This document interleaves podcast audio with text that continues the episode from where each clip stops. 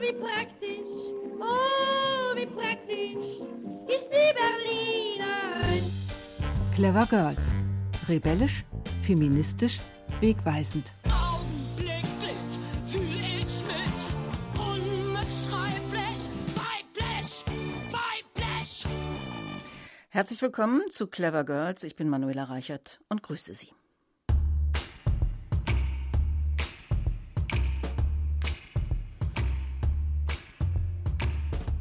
Wir sind ja den vergessenen, den im öffentlichen Bewusstsein vernachlässigten Berlinerinnen mit und in unserer Reihe Clever Girls auf der Spur.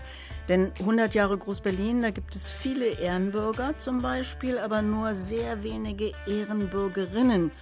Und immer noch fehlen viele weibliche Straßennamen. Allerdings trifft das auf die Frau, die heute bei uns im Zentrum stehen soll, nicht zu. Es gibt in Berlin-Falkensee nämlich eine Käthe-Paulus-Straße in Gatow, eine Käthe-Paulus-Zeile und nicht zuletzt und passend eine Käthe-Paulus-Allee in Schönefeld. Und da gehört sie ja vor allem hin.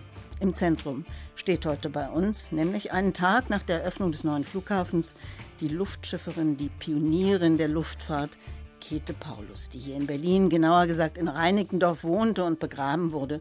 Über sie, ihr Leben, ihren Mut, ihre unternehmerischen Ideen wollen wir heute reden. Einerseits. Andererseits auch überhaupt über Frauen in der Luftfahrt heute. Meine Gäste sind Cordula Pflaum. Sie sind Kapitänin bei der Lufthansa 1990 haben Sie dort Ihre Ausbildung begonnen. Das war überhaupt zwei Jahre, nachdem die ersten Pilotinnen in Ihrem Unternehmen eingestellt worden waren. Der Traum vom Fliegen, Frau Pflaum, seit wann hatten Sie den? Ja, ich hatte den Traum vom Fliegen schon wirklich äh, sehr früh in mir geboren. Und zwar war ich elf Jahre alt, da wusste ich schon, ähm, ich werde Pilotin oder Astronautin. Und warum wollten Sie das unbedingt? Hatten Sie weibliche Vorbilder? Weibliche Vorbilder nicht. Äh, ich glaube, mein Vater und äh, wir waren vier Kinder zu Hause. Ich war die jüngste Tochter hat schon immer davon geträumt zu fliegen, konnte es aber damals wegen seinen Augen nicht und vielleicht hat er mir diesen Traum einfach weitergegeben. Mein zweiter Gast heute ist die Historikerin Barbara Weibel vom Zeppelin-Museum in Friedrichshafen. Eines ihrer Themen war und ist, so hieß auch eine ihrer Ausstellungen, zu der es einen hervorragenden Katalog gibt. Eines ihrer Themen ist Frau und Flug, die Schwestern des Icarus waren eigentlich gar nicht so wenige Frauen, die die Luftfahrt mitprägten, wenn man sich anguckt, wen sie alles in ihrem Katalog aufführen, oder? Ja, das kann man so sagen. Also das ist sehr überraschend, dass es wirklich, wenn man sich damit beschäftigt, mit diesem Thema, dass man auf doch gar nicht so wenige stößt. Eine dieser frühen Flugfrauen, dieser Pionierin war jedenfalls Käthe Paulus, wie bei ihr, die als Himmelswesen und Primadonna der Lüfte in den Zeitungen bezeichnet wurde. Wie bei ihr alles anfing, das erfahren wir jetzt von Tina Heidborn. Ich war ein Mädchen meiner Zeit. Nicht einmal Schlittschuh laufen konnte ich, denn meine Mutter hielt das für ein junges Mädchen für unnötig und gefährlich. Nie hatte ich mich um Luftschifffahrt und Luftschiffer gekümmert. Gestatten Käthe Paulus, gelernte Schneiderin aus ärmlichen Verhältnissen in Hessen. Mit Anfang 20 schaut sie sich einen Ballonflug und einen Fallschirmsprung des Luftschiffers Hermann Lattemann an. Es ist das Jahr 1890. Dieser Mann hatte mir großen Eindruck mit seinem Mut gemacht. Lattemann merkte, wie mich das alles interessierte. Wir kamen ins Gespräch und auf einmal fragte er mich, ob ich nicht Lust hätte, einmal mit ihm aufzusteigen. Hermann Lattemann verdient sein Geld als Unternehmer im Vergnügungsgeschäft. Auf Jahrmärkten und gegen Eintrittsgeld lässt er sich dabei zuschauen, wie er mit einem gasgefüllten Ballon in die Höhe steigt und dann mit einem selbstentwickelten Fallschirm kunstvoll abspringt. Es durchfuhr mich heiß und ich antwortete ohne zu zögern Ja. Und ob ich etwa auch mal abspringen wollte? Aber natürlich, antwortete ich, froh, dass er solches Vertrauen in mich setzte. Und so nimmt eine ungewöhnliche Frauenkarriere im späten Kaiserreich ihren Anfang. Zunächst arbeitet Käthe Paulus dem 16 Jahre älteren Hermann Lattemann zu. Sie näht und flickt die Ballons und die Fallschirme. Drei Jahre nach dem Kennenlernen und nachdem sie sich mit Lattemann verlobt und einen gemeinsamen Sohn bekommen hat, steigt sie dann zum ersten Mal auf in die Lüfte. Sie soll den Ballon mit einem Passagier sicher zur Erde zurückführen, Lattemann selbst springt ab. Zum Ausgleich des Gewichtsverlustes sollte ich gleich bei seinem Absprung das Ventil ziehen. Aber als er nun über den Korbrand stieg und sich in die Tiefe schwang, war ich so beeindruckt, dass ich vergaß, das Ventil zu ziehen. Der Ballon schnellte dadurch sofort von 900 Metern auf etwa 3500 Meter Höhe. In der dünneren Höhenluft dehnt sich der Ballon aus, die Ballonhülle reißt an mehreren Stellen ein. Käthe Paulus zieht am Ventil. Aber nun fällt der Ballon viel zu schnell. Also Ballast heraus, um den Fall abzuschwächen. Auch unsere Mäntel mussten über Bord, Cognacflaschen und alles irgendwie Entbehrliche. Aber da kam schon die Erde heran und gleich darauf prasselten wir in ein Hopfenfeld. Der Ballon ging noch mehr in Fetzen. Ich schlug mir den Kopf blutig. Aber was tat das alles gegenüber dem stolzen Bewusstsein, dass im Großen und Ganzen die Sache geklappt hatte? Der Passagier war auch zufrieden und Lattemann noch mehr, als wir auf einem Ochsenwagen wieder zu dem von Tausenden von Menschen umringten Aufstiegsplatz zurückkehrten. Käthe Paulus wird die erste Berufsluftschifferin in Deutschland. Relativ schnell ist sie auf sich allein gestellt, denn ihr Partner Hermann Lattemann stürzt bei einem riskanten Kunststück in den Tod. Sie muss es im Fallschirm hängend mit ansehen. Nur wenig später stirbt ihr gemeinsamer Sohn mit vier Jahren an Diphtherie. Es war sehr schwer, schreibt sie im Rückblick. Doch sie rappelt sich wieder auf, kauft sich vier neue Ballons und beginnt kurz vor der Jahrhundertwende eine Tournee durch europäische Großstädte London, Paris, Amsterdam, Wien, Nizza. So fing alles an bei Käthe Paulus, der Luftpionierin im Deutschen Kaiserreich. Barbara Weibel, war das sozusagen typisch, also die Einführung, die Introduktion über einen bewunderten Mann, wo das dann eben so funktionierte, dass man zusammen anfängt und dann die Frau sich traut? Es gab sehr verschiedene Wege, wie man als Frau in die Luftfahrt kam. Also eines war sicherlich über den Ehemann, den Vater, den Bruder, also irgendwelche familiären Verbindungen. Die Familie Blanchard zum Beispiel in Frankreich, das waren ähm, eine Familie von Ballonpiloten. Auch da hat sich die Tochter dann entschieden, mitzumachen, Ballonführerin zu werden. Ähm, also insofern in dieser Ausnahmestellung, die die Frauen damals hatten, als Frauen in der Luftfahrt, äh, war das vielleicht gar nicht mal so ungewöhnlich, dass sie über einen Mann den Zugang gefunden haben. Wie viele Fliegerinnen gab es denn so in den Anfangsjahren? Kann man das ungefähr sagen? Also mir liegt eine Zahl vor, das ändert sich sicherlich immer mal und unser Forschungsstand ist ja auch schon ein bisschen her äh, oder als wir uns mit der Ausstellung beschäftigt haben, ähm, da waren es bis zum Ersten Weltkrieg etwa 60 Frauen, die wir namhaft machen konnten. Das ist nicht wenig, oder? Das finde ich nicht ganz wenig. Also dafür, dass man eigentlich doch sehr überrascht ist, überhaupt welche zu finden in dieser ganz frühen Zeit um 1900, 1910. Also ich kann mich noch erinnern, dass ich auf dieses Thema wirklich auch ganz zu Beginn meiner Tätigkeit im, im Archiv der Luftschiffbahn Zeppelin gestoßen bin, bei einer Recherche in ganz anderem Zusammenhang in einer alten Zeitschrift, habe ich eine kurze Notiz über eine Fliegerin gelesen. Ich glaube, es war damals Melly Bese, ein Bericht über Melly Bese, die erste deutsche Frau mit Motorfluglizenz. Und ich, meine Reaktion war totale Verblüffung. Also ich hatte bis dahin eigentlich noch nie davon gehört, dass Frauen so früh schon beteiligt waren an der Luftfahrt. Die erste Frau der Welt, die einen Pilotenschein machte, nämlich 1910, das war eine Französin, Raymond de la Roche, nicht sehr alt geworden, 1884 bis 1919. Über sie jubelte damals die Zeitschrift Die Woche, die moderne Frau, der so viele große Eroberungen gelungen sind, beteiligt sich von nun an auch an der Eroberung der Luft. Cordula Pflaum, wenn man das heute liest, staunt man schon, warum es dann noch so lange gedauert hat, bis Frauen in den Luftfahrtunternehmen eine Selbstverständlichkeit wurden. Oder wie geht Ihnen das? Ja, eine Selbstverständlichkeit, die vielleicht bis heute noch nicht geschaffen ist. Äh, das kann ich äh, genauso sehen, äh, wie Sie das gerade auch schildern. Bei Lufthansa sind wir gerade mal bei 6, 7 Prozent zwar in den Kursen jetzt waren zuletzt etwa 15 Prozent Frauenanteil vorhanden, aber es ist immer noch ja, was Besonderes. Es gibt ja immer so Sätze, die bleiben und ähm, der Satz, mit dem Sie immer konfrontiert werden, nehme ich an, das war der, der in den 60er Jahren der damalige Leiter der Verkehrsfliegerschule ihres Unternehmens gesagt hat, nämlich er wird eine Frau Box-Weltmeister im Schwergewicht als Kapitän bei der deutschen Lufthansa. Hat er sich jedenfalls getäuscht, das kann man ja schon mal sagen. Ne? ja, das kann man definitiv. Äh, da gibt es noch ein, zwei andere Sprüche, die in die Richtung gehen. Hm, ich muss gestehen, ich habe äh, immer den Beruf im Fokus gehabt und jetzt äh, nicht mein Geschlecht. Sie waren 1990 erst die 20. Frau an der Verkehrsfliegerschule der Lufthansa in Bremen. Wie war Ihr Stand damals? Also mussten Sie sich besonders beweisen, wenn Sie sagen, es ging Ihnen eigentlich nie ums Geschlecht, sondern es ging darum, dass Sie Ihre Ausbildung, Ihre Arbeit gut machen, haben das die anderen auch so gesehen? Es ist immer so, wenn man ähm, eine kleine Gruppe ist, dann wird da besonders drauf geschaut. Und das war bestimmt so. Also wir hatten damals Uniform noch an der Flugschule und äh, wie es ja auch jetzt wieder ist. Und es gab halt damals einfach nur die Männeruniform und keine Frauenuniform. Ähm, schon da äh, wurde man äh, reingezwängt, aber so war das halt einfach. Und äh, ich muss sagen, es hat 18 Jahre gedauert, bis meine Kapitänsuniform von einem Zweireiher zu einem Einreiher gemünzt wurde. Und ich habe mich riesig gefreut. Ja, es ist noch gar nicht so lange her. 18 Jahre ist eine lange Zeit, bis man irgendwie merkt, da sind Frauen, die brauchen vielleicht ein bisschen eine andere Uniform. genau.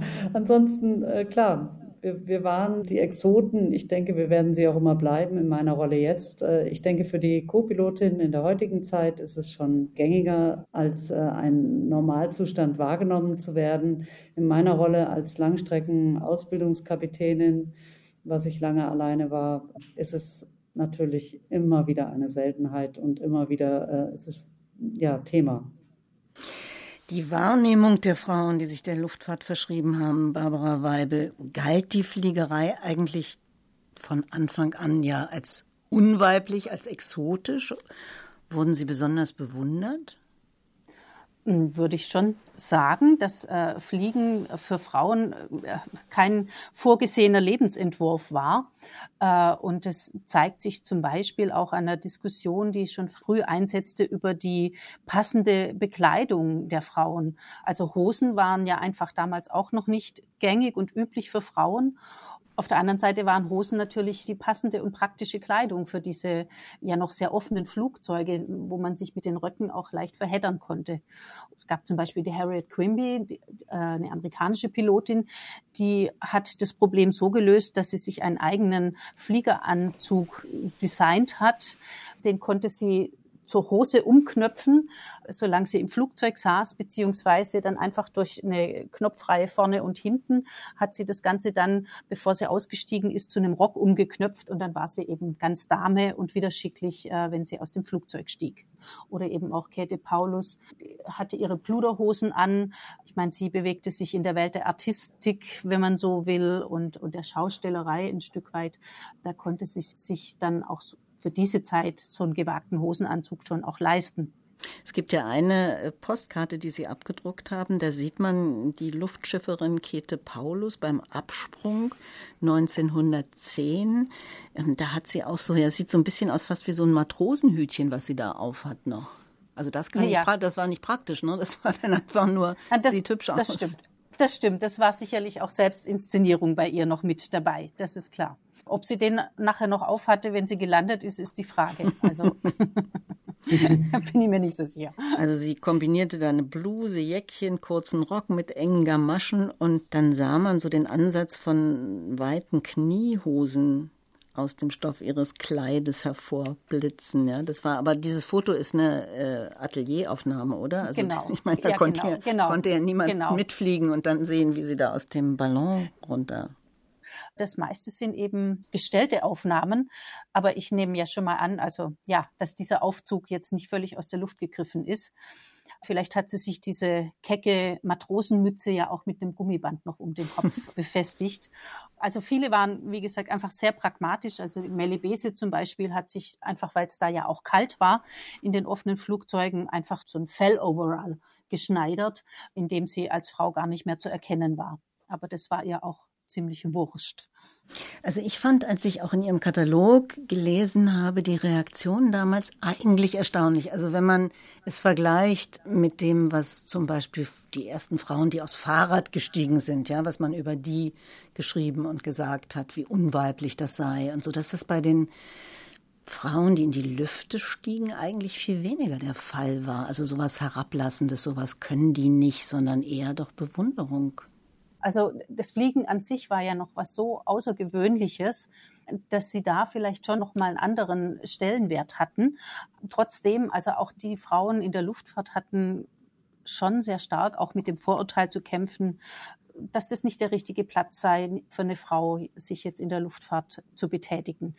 Für viele war das aber auch eine wirtschaftliche Perspektive, ne? Also für Käthe Paulus ja auch. Richtig, ja wenn man es dann geschafft hatte, konnte das schon sehr interessant sein, dass man davon leben konnte. Aber viele Frauen sollten ja gar nicht äh, für sich selber sorgen, sondern der vorgesehene Lebensweg war ja eben Ehe, Kinder. Also eine Frau, die da ihren eigenen Lebensunterhalt verdient hat, war an sich ja schon was Außergewöhnliches. Ich finde es ja wirklich sehr eindrucksvoll bei der Käthe Paulus, also bei der Frau, die heute bei uns im Zentrum steht die erste deutsche Fallschirmspringerin, die Ballonfahrerin Käthe Paulus, die hatte einen enormen Geschäftssinn. Also ihre Fähigkeit, sich selber, heute würde man auch sagen, zu vermarkten, war extrem sie musste eigentlich alles selber managen. Ne? Ihre Auftritte organisieren, den Transport ihres Ballons von hierhin nach dorthin. Sie hat mit ihrem Ballon Werbung gemacht für Firmen, für Fahrräder zum Beispiel. Also all das musste sie auch sein. Also nicht einfach nur Luftakrobatin, sondern eben auch Unternehmerin. Tina Heidborn über Käthe Paulus nochmal. Als fliegendes Fräulein wird Käthe Paulus zu einer Berühmtheit. Die Zeitungen berichten, die Zuschauer kommen zu Tausenden.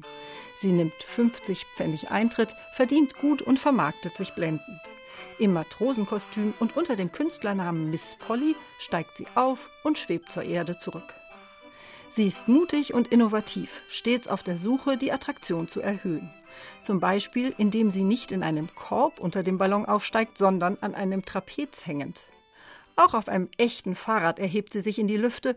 Die Fahrradmarke Adler zahlt für diese Werbung.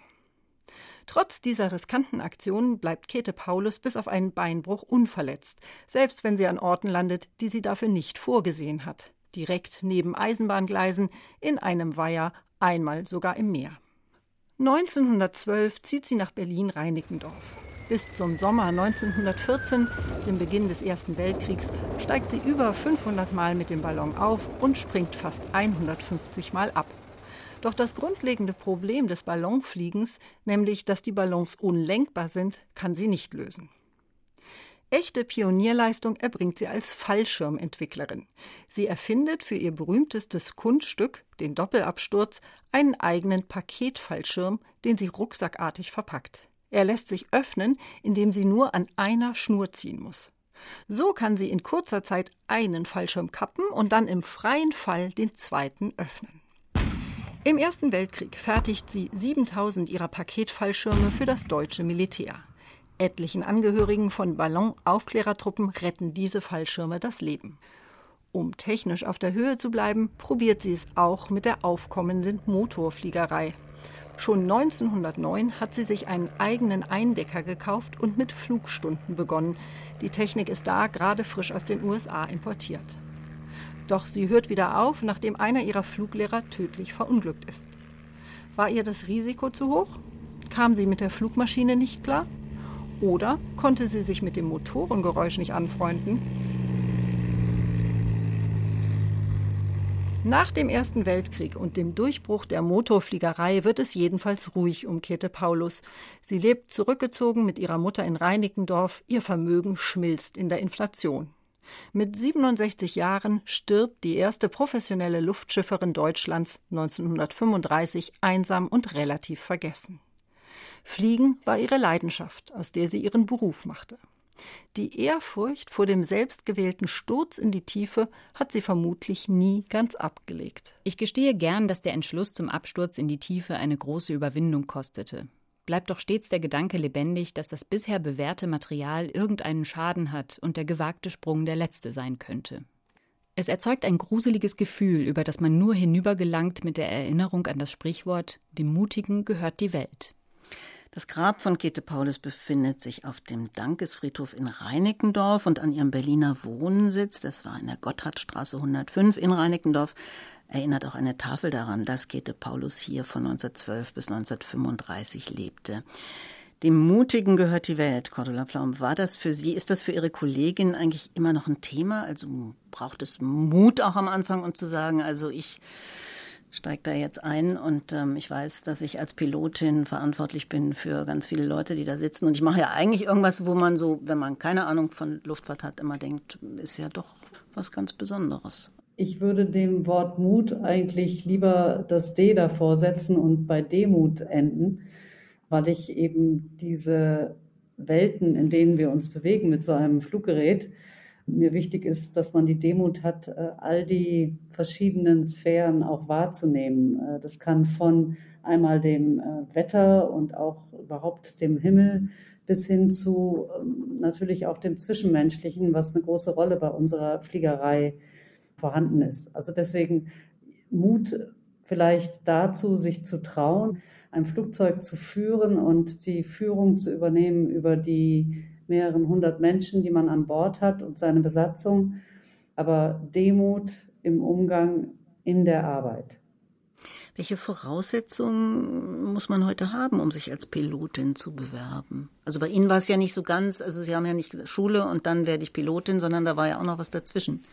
Ach, ähm, eigentlich hätte ich es am liebsten so gemacht. Ich war nur einfach noch zu jung. Damals war ich 18 Jahre nach dem Abitur und wollte eigentlich wirklich gleich zur Fliegerschule. Es ging aber nicht, weil ich noch zu jung war und mit 19 erst beginnen konnte. So habe ich angefangen zu studieren, Maschinenbau und Physik in Aachen und bin dann an die Verkehrsfliegerschule, sobald ich konnte, mit 19 und habe den Eignungstest damals gemacht, der übrigens interessanterweise damals auch noch mit einem Kräftetest vermessen war, weil man eben sich nicht sicher war, ob die Frauen in der Lage sind, die Seitenruder zu stemmen, äh, die die großen Maschinen unter anderem bewegen. Wie sah dieser Kräftetest aus? Was musste man da machen? Gewichte heben? Oder? nee, er war eben wirklich äh, bezogen auf das äh, Fluggerät. Das heißt, man hatte die Seitenruderpedale, die man zu treten hatte und für eine gewisse Zeit mit einem gewissen Druck zu halten. Das wurde getestet, ob man in der Lage dazu ist. Und heute? Ich weiß gar nicht, ob der Kräftetest ist, glaube ich, nicht mehr dabei. Aber darüber hinaus sind das wirklich ganz spezielle Fähigkeiten, die man als Pilot vorweisen muss. Das ist eine Eignung, die man im Alltag vielleicht gar nicht so an sich kennt und erproben kann. Das sind Dinge wie Feinmotorik, äh, dreidimensionales äh, Denken, ja, pragmatisches äh, Handeln, Führungsverantwortung übernehmen, verschiedene Faktoren, die damit reinspielen. Das ist so der eine Teil, aber der andere ist doch nach wie vor eine Voraussetzung, oder? Also, dass ich sozusagen in den MINT-Fächern eher gut bin und eher Physik als, sagen wir mal, literaturaffin bin. Auch gar nicht mal so affin. Also ich sage gutes Dreisatzrechnen, ein bisschen logisches Denkvermögen, ein bisschen Physik technisches Verständnis vielleicht fast noch mehr. Ja? Also ich habe damals, äh, mein erstes Auto war ein alter Käfer und äh, ich habe mit Leidenschaft nach meinem Praktikum bei Dornier habe ich dann äh, Schweißen ähm, geübt an meinem Käfer und die Löcher gestopft äh, und äh, damit Metall gearbeitet. Also technisches Verständnis ist, finde ich, fast noch wichtiger. Aber naja, da, dafür muss man wahrscheinlich auch Physik mögen. Barbara Weil, am Anfang braucht es ja nun zweifellos viel Mut, um wie Käthe Paulus mit dem Fallschirm zu springen oder in dem Ballon zu fahren. Aber es waren doch eigentlich von Anfang an so ja, technische Fähigkeiten oder die Faszination dafür, was da mit den Gerätschaften, mit denen ich da jetzt plötzlich in die Luft gehe, was da passiert. Also es müssen doch immer auch technisch begabte Frauen gewesen sein oder gab es auch welche, die das überhaupt nicht hatten, aber mutig waren? Also man musste sicherlich ein gewisses technisches Verständnis mitbringen. Und viele hatten das auch, denn ja, es war ja immer was zu tun und zu reparieren an diesen sehr empfindlichen Flugapparaten, gerade in der Frühzeit. Aber es gab sicherlich auch welche, ähm, die das nicht mitgebracht haben. Und es waren oft ja auch Frauen aus gutem Hause, die auch das nötige Kleingeld hatten und die haben dann den Monteur damit beschäftigt, das Flugzeug wieder zu reparieren. Das erste Buch, an das ich mich erinnere zu diesem Thema, das erschien 1989, geschrieben von der Sporthistorikerin Gertrud Pfister, die damals Professorin an der FU Berlin war und die auch in diesem Katalog äh, einen Aufsatz geschrieben hat. Damals in diesem allerersten Buch Fliegen ihr Leben, die ersten Pilotinnen. Ich lese mal ein Stück vor. Da, da schrieb sie die Pilotinnen ganz gleich, wie sie persönlich zur Frauendiskriminierung und zum Feminismus standen, können in einer Hinsicht als Vorbild dienen. Sie leisteten Widerstand, indem sie sich nicht an die an Frauen gerichteten Erwartungen anpassten und indem sie den Mythos der weiblichen Schwäche widerlegten. Cordula Pflaum, Jetzt muss man noch mal sagen, also Sie mussten beweisen, dass Sie nicht schwach sind, sondern als Sie ausgebildet wurden, mussten Sie noch zeigen, dass Sie durchaus auch über körperliche Kraft verfügen. Aber was sprach eigentlich bei den Airlines so lange gegen Frauen im Cockpit?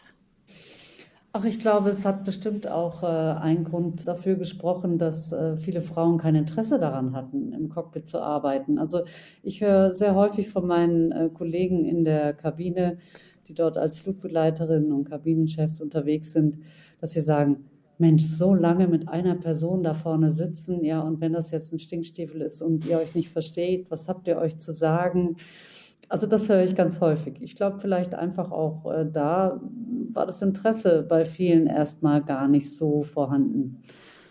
Naja, man hätte ja aber, was man heute auch macht, ähm, fördern können und interessant machen und sagen, hier, wir suchen euch. Auf alle Fälle. Also da hat sich in den letzten Jahrzehnten ganz schön was getan. Ich bin ja jetzt 30 Jahre dabei und das hat man dann schon gesehen. Aber genauso wie man auch erstmal lernen musste, dass eine Frau vielleicht ihre Arbeit da genauso gut machen kann äh, wie ein Mann, das hat gedauert. Und äh, durchaus ist immer wieder auch in den Ausbildungsgremien äh, der Tenor da, dass man sagt, wir müssen unsere Werbung auch ähm, ja, neutraler gestalten. Ja?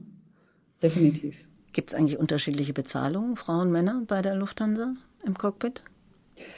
Von Anfang an nicht. Also nicht einen Tag, ähm, weil das habe ich natürlich auch mit meinen Kollegen immer wieder abgeglichen. Ähm, nein, also da gibt es eine vorbildliche Haltung, wo man nicht das Geschlecht mit dem Geld verknüpft, was ja doch in vielen, vielen Bereichen immer noch der Fall ist. Richtig, also äh, das gab es nie bei uns. Ähm, aber vorhin, wo Sie erwähnten, wie es äh, früher auch bei der äh, Käthe Paulus war, dass sie mit Vorurteilen konfrontiert wurde, es schickt sich nicht für eine Frau, so eine Tätigkeit nachzugehen so fällt mir in der heutigen Zeit nur immer wieder auf, wenn ich mit meinen Kollegen unterwegs bin. Die Männer werden eigentlich nie gefragt, äh, wie sie es mit den Kindern regeln. Wir selber haben auch äh, zwei Töchter. Einer Frau wird diese Frage fast jedes Mal gestellt. Und wie haben Sie es gehalten? Frage ich dann jetzt auch gleich. wie ich es mit den Kindern gehalten ja. habe oder wie ich geantwortet habe. ähm, ja, ähm, ich muss sagen, mein Mann äh, hat äh, mich da immer sehr unterstützt und auch unsere Schwiegereltern, sodass also äh, es nie ein Thema war, dass äh, mein Beruf darunter leidet und aber auch äh, das Familienleben. Aber das müssten Sie meine Töchter fragen. Was mich unglaublich überrascht hat, ähm, dass Sie irgendwo mal gesagt haben, ganz oft oder meistens sogar fliege ich mit Kollegen oder Kolleginnen, die ich gar nicht kenne. Also das sind so viele Leute, dass sie gar nicht so ein Vertrauensverhältnis haben und sagen, wir beide immer zusammen. Das funktioniert gar nicht. Genau, also das hat äh, zweierlei Blickpunkte an der Stelle. Also einmal ist es, äh, wir sind ja 5000 Piloten und natürlich äh, ist es so, dass wir immer wieder neue Kollegen haben, mit denen wir arbeiten. Man sagt, auf der einen Seite ist das gut so, weil unser Gerüst sind die Verfahren an die wir uns alle halten. Und äh, das gibt uns auch eine Sicherheit. Das heißt, wann immer wir von den Verfahren abweichen, kann der Kollege auch sagen, ähm, was tust du da? Ohne jetzt eine Wertung reinzubringen, weil er sich wundert. Wenn wir oft mit denselben Kollegen fliegen, dann gibt es einfach, ja, es ist einfach menschlich die Gefahr, dass man, äh, wir nennen es complacent wird, dass man äh, laxer wird, dass man sagt, ach komm, wir kennen uns doch schon, das Verfahren müssen wir jetzt nicht so gründlich machen. Und daher sind diese ganzen Verfahren, die wir anwenden, extrem wichtig und hilfreich und noch viel mehr das Anfangsbriefing, wo wir uns kennenlernen. Da haben wir ja oft nur ein paar Minuten, wo wir den Sprit bestellen für den nächsten Flug, wo wir die über die Papiere schauen, zur Kabinenbesatzung gehen, mit denen noch zwei, drei Sätze austauschen. Naja, und dann muss man als Kommandant oder als Kommandantin es geschafft haben, ein Team zu formen von bis zu 16, 18 Personen, die für die nächsten zehn Stunden gut zusammenarbeiten müssen. Und da muss ich mich auf jeden Einzelnen verlassen können. Also ich finde es immer wieder sehr, sehr spannend, äh, diese neuen Teams zu bilden, ein neues Team zu haben und es zu schaffen, ihnen das Gefühl zu geben, dass sie mir vertrauen können, ähm, dass ich ihnen vertraue und dass wir gut zusammenarbeiten. Ich habe einen Artikel über Sie gelesen, der ist vor einiger Zeit in der Zeitschrift Brand 1 erschienen und der fing dann so an, im Cockpit sitzt keine Frau und kein Mann Und da hieß es, der Unterschied zwischen Mann und Frau wird im Luftverkehr durch die Hierarchie aufgelöst und durch Regeln. Kaum ein anderer Beruf kennt so viele streng geplante Abläufe wie der des Piloten. Das sei also egal, ob eine Frau oder ein Mann den Hebel nach hinten schiebt. Und dann hieß es, gut, das ist jetzt die Theorie. In der Praxis, hm, Zahlen haben wir gerade gehört, fliegen meist Männer. Und deshalb ist Cordula Pflau noch immer eine Ausnahme. Genau so ist es. Ähm, vielleicht hat sie es noch nicht so rumgesprochen. Ich sehe es genauso, wie Sie es gerade beschrieben haben. Sie haben ja schon gesagt, Sie haben zwei Töchter, Sie haben das gut hingekriegt. Es ist immer gut, wenn man äh, Familie hat und vor allen Dingen einen Mann, der einen unterstützt und dann auch noch die Großeltern da sind. Aber Familie und Beruf ist ja für viele junge Frauen wirklich auch ein ganz zentrales Thema. Wie kann ich das eigentlich verbinden? Also wenn ich so wie Sie auf Langstrecken fliege und dann nicht da bin und ich habe vielleicht keine Großeltern, was mache ich dann? Naja, da wird es äh, andere Modelle geben. Also ich habe äh, auch Kollegen im Cockpit, die Jobsharing machen quasi, ja? sich eine Stelle teilen, äh, sozusagen. Äh, sowohl äh, er fliegt wie auch sie. Ein Monat ist sie unterwegs, einer er. Ob das schön ist, äh, ist auf einem anderen Blatt, aber es geht ja auch ganz vielen Kollegen von uns in der Kabine so. Ja? Wir haben ja unzählige Flugbegleiter, also es sind, glaube ich, 25.000 Mitarbeiter, die wir dort haben. Und auch die haben ja äh, eine Familie und müssen das irgendwie hinbekommen. Ähm, ich sehe da gar keinen so großen Unterschied. Warum nicht auch dann im Cockpit? Das geht ja in unserer Reihe immer auch um die Frage nach der Vorbildfunktion unserer wiederentdeckten, bedeutenden Berlinerin. Spielte das eigentlich, Cordula Pflaum, überhaupt irgendeine Rolle? Also die Suche danach, Gab es viele Frauen vor mir in dieser Luftfahrt? Hat Sie das je interessiert? Ich muss gestehen, da lag mein Interesse mehr in den Weltraum. Also da habe ich mich mehr mit Astronauten beschäftigt und äh, würde es vielleicht auch gar nicht speziell auf eine Frau zusammenschieben. Für mich war eher jemand wie Saint-Exupéry ein Vorbild. In der Kombination einmal der Technik, aber auch des Philosophischen weil mich in diesen Jahren so um die 20 rum sehr viel auch die Philosophie interessiert hat und äh, das vertieft sich bis heute. Also Antoine de Saint-Exupéry, ein Autor, immer bringt man ihn nur mit dem kleinen Prinzen in Verbindung, er hat viel anderes auch geschrieben und man weiß bis heute eigentlich nicht so genau, wie er abgestürzt ist und was da passiert ist. Barbara Weibel, wie ist es, wenn heute Schulklassen zu Ihnen kommen? Sind die Mädchen interessiert an den Fliegerinnen von damals? Ja, also haben wir schon so erlebt äh, im Rahmen unserer Ausstellung, dass, dass das auf großes Interesse gestoßen ist. Man kann aus diesen Geschichten schon auch was rausziehen für sich selber, einfach alternative Lebensentwürfe, die Mut machen, äh, jetzt vorgegebene traditionelle weibliche Biografien einfach hinter sich zu lassen, Grenzen zu überschreiten, Vorurteile und Rollenvorstellungen zurechtzurücken. Ja, das sind schon Biografien, die Mut machen können. Was würden Sie sagen, wo so die Vorbildfunktion einer Frau wie Käthe Paulus liegt, dieser Pionierin? Darin, dass sie es einfach gewagt hat, in einer Zeit, wo es noch absolut nicht selbstverständlich war für Frauen, überhaupt berufstätig zu sein, selbstständig für sich zu sorgen, ein selbstständiges, selbstbestimmtes Leben zu führen, berufstätig zu sein und dann eben auch noch in so einem exotischen Bereich wie der Luftfahrt, die ja ganz stark männerdominiert war. Also sich einfach da als Frau einen Platz zu suchen und zu erkämpfen hatte ja auch offensichtlich ein großes kaufmännisches Interesse ne? und war so jemand, die Ideen hatte und findig war. Ja, auch das, genau, dass sie eine gute Geschäftsfrau war, die sich selber vermarktet hat, die aber auch aus ihren Kenntnissen, also eben über den Fallschirm und es ist ja vorher in dem Beitrag auch schon angeklungen, dass sie das einfach auch angeboten hat, zum Beispiel dann während des Ersten Weltkriegs gesagt hat, ich kann dadurch vielen Fliegern das Leben retten mit meiner Erfindung. Also mit dieser Fallschirmtasche, die, die sie da erfunden hat. Genau, mhm. genau, genau. Und der Art und Weise, den Fallschirm eben zu legen. Aber würden Sie denn, ähm, Cordula Pflaum, sagen, dass das heute schon auch ähm, bei Ihrer Lehrtätigkeit ein Thema ist? Also zu sagen, es gibt da so oder es gab da so Frauen wie zum Beispiel Käthe Paulus, dass das auch die jungen zukünftigen Pilotinnen dann doch nochmal stärkt und besonders interessiert? Also im Rahmen äh, dieses Interviews habe ich mich ja auch ein bisschen mit Käthe Paulus äh, beschäftigt äh, und ich muss sagen, was mich äh, sehr beeindruckt hat oder was mir äh, gleich in den Fokus kam, war ihre Resilienz. Ähm, Resilienz ist etwas, was äh, wir unseren Piloten auch beibringen, worüber wir sprechen. Wir sagen, ihr müsst versuchen, eure Resilienz zu stärken.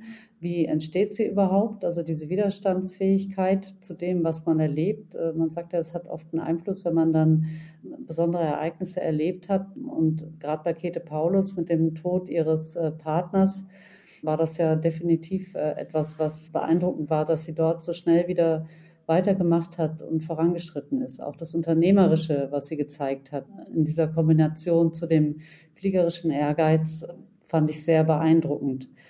Also ich habe Kolleginnen, die durchaus sich mit ähm, historischen Fliegerinnen vertraut gemacht haben und sagen, dass sie das geprägt hat, ja. Barbara Weibel, Sie fliegen nicht selber, aber ich habe gelesen, Sie haben immerhin die Ballonfahrerinnen-Taufe erlebt. Also da gibt es schon auch eine Affinität. Ja, auf jeden Fall. Das äh, kann ja bei dem Beruf auch nicht ausbleiben. Und man kommt ja mit so allerlei Fluggeräten auch in Kontakt. Und klar, also die Möglichkeit, einen Ballonflug mitzumachen, dann auch noch mit einer Ballonpilotin, die also wirklich alles gewonnen hat, was man nur so gewinnen kann in der Branche, das war natürlich schon toll. Da greift man zu. Aber selber fliegen war nie ein Traum von Ihnen. Nein, äh, also das war es tatsächlich nicht. Und äh, ich habe mich auch schon manchmal gefragt, so, hm, ja, wäre das jetzt nicht auch noch irgendwie folgerichtig? Aber ich glaube, da würde mir vielleicht doch auch noch ein Quäntchen Mut fehlen. Ich glaube, ich hätte schon großen Respekt davor, jetzt ein Motorflugzeug zu steuern und selber durch die dritte Dimension zu steuern. Also da muss ich sagen, bin ich lieber Passagierin. Womit wir am Ende dann wieder bei Käthe Paulus werden und dem Mut, den es braucht. Oder wie Sie sagen, Frau Pflaum, die Demut. Das war Clever Girls, der Podcast von RBB Kultur. Heute ging es bei uns um Frauen in der Luftfahrt und unser Vorbild, die bedeutende Berlinerin, an die wir erinnert haben, war Käthe Paulus. Ich bin Manuela Reichert und meine Gäste waren die Kapitänin Cordula Pflaum und Barbara Weibel, Archivarin des Zeppelin-Museums in Friedrichshafen, Mitherausgeberin des Bandes Frau und Flug, die Schwestern des Icarus. Redaktion hatte Franziska Walser. Und wenn Sie mehr über wichtige und die Stadt prägende Frauen, über weibliche Vorbilder erfahren wollen, dann abonnieren Sie doch unseren Podcast Clever Girls zu finden in der ARD Audiothek oder über iTunes oder Sie schauen im Internet auf der Website von RBB Kultur Clever Girls.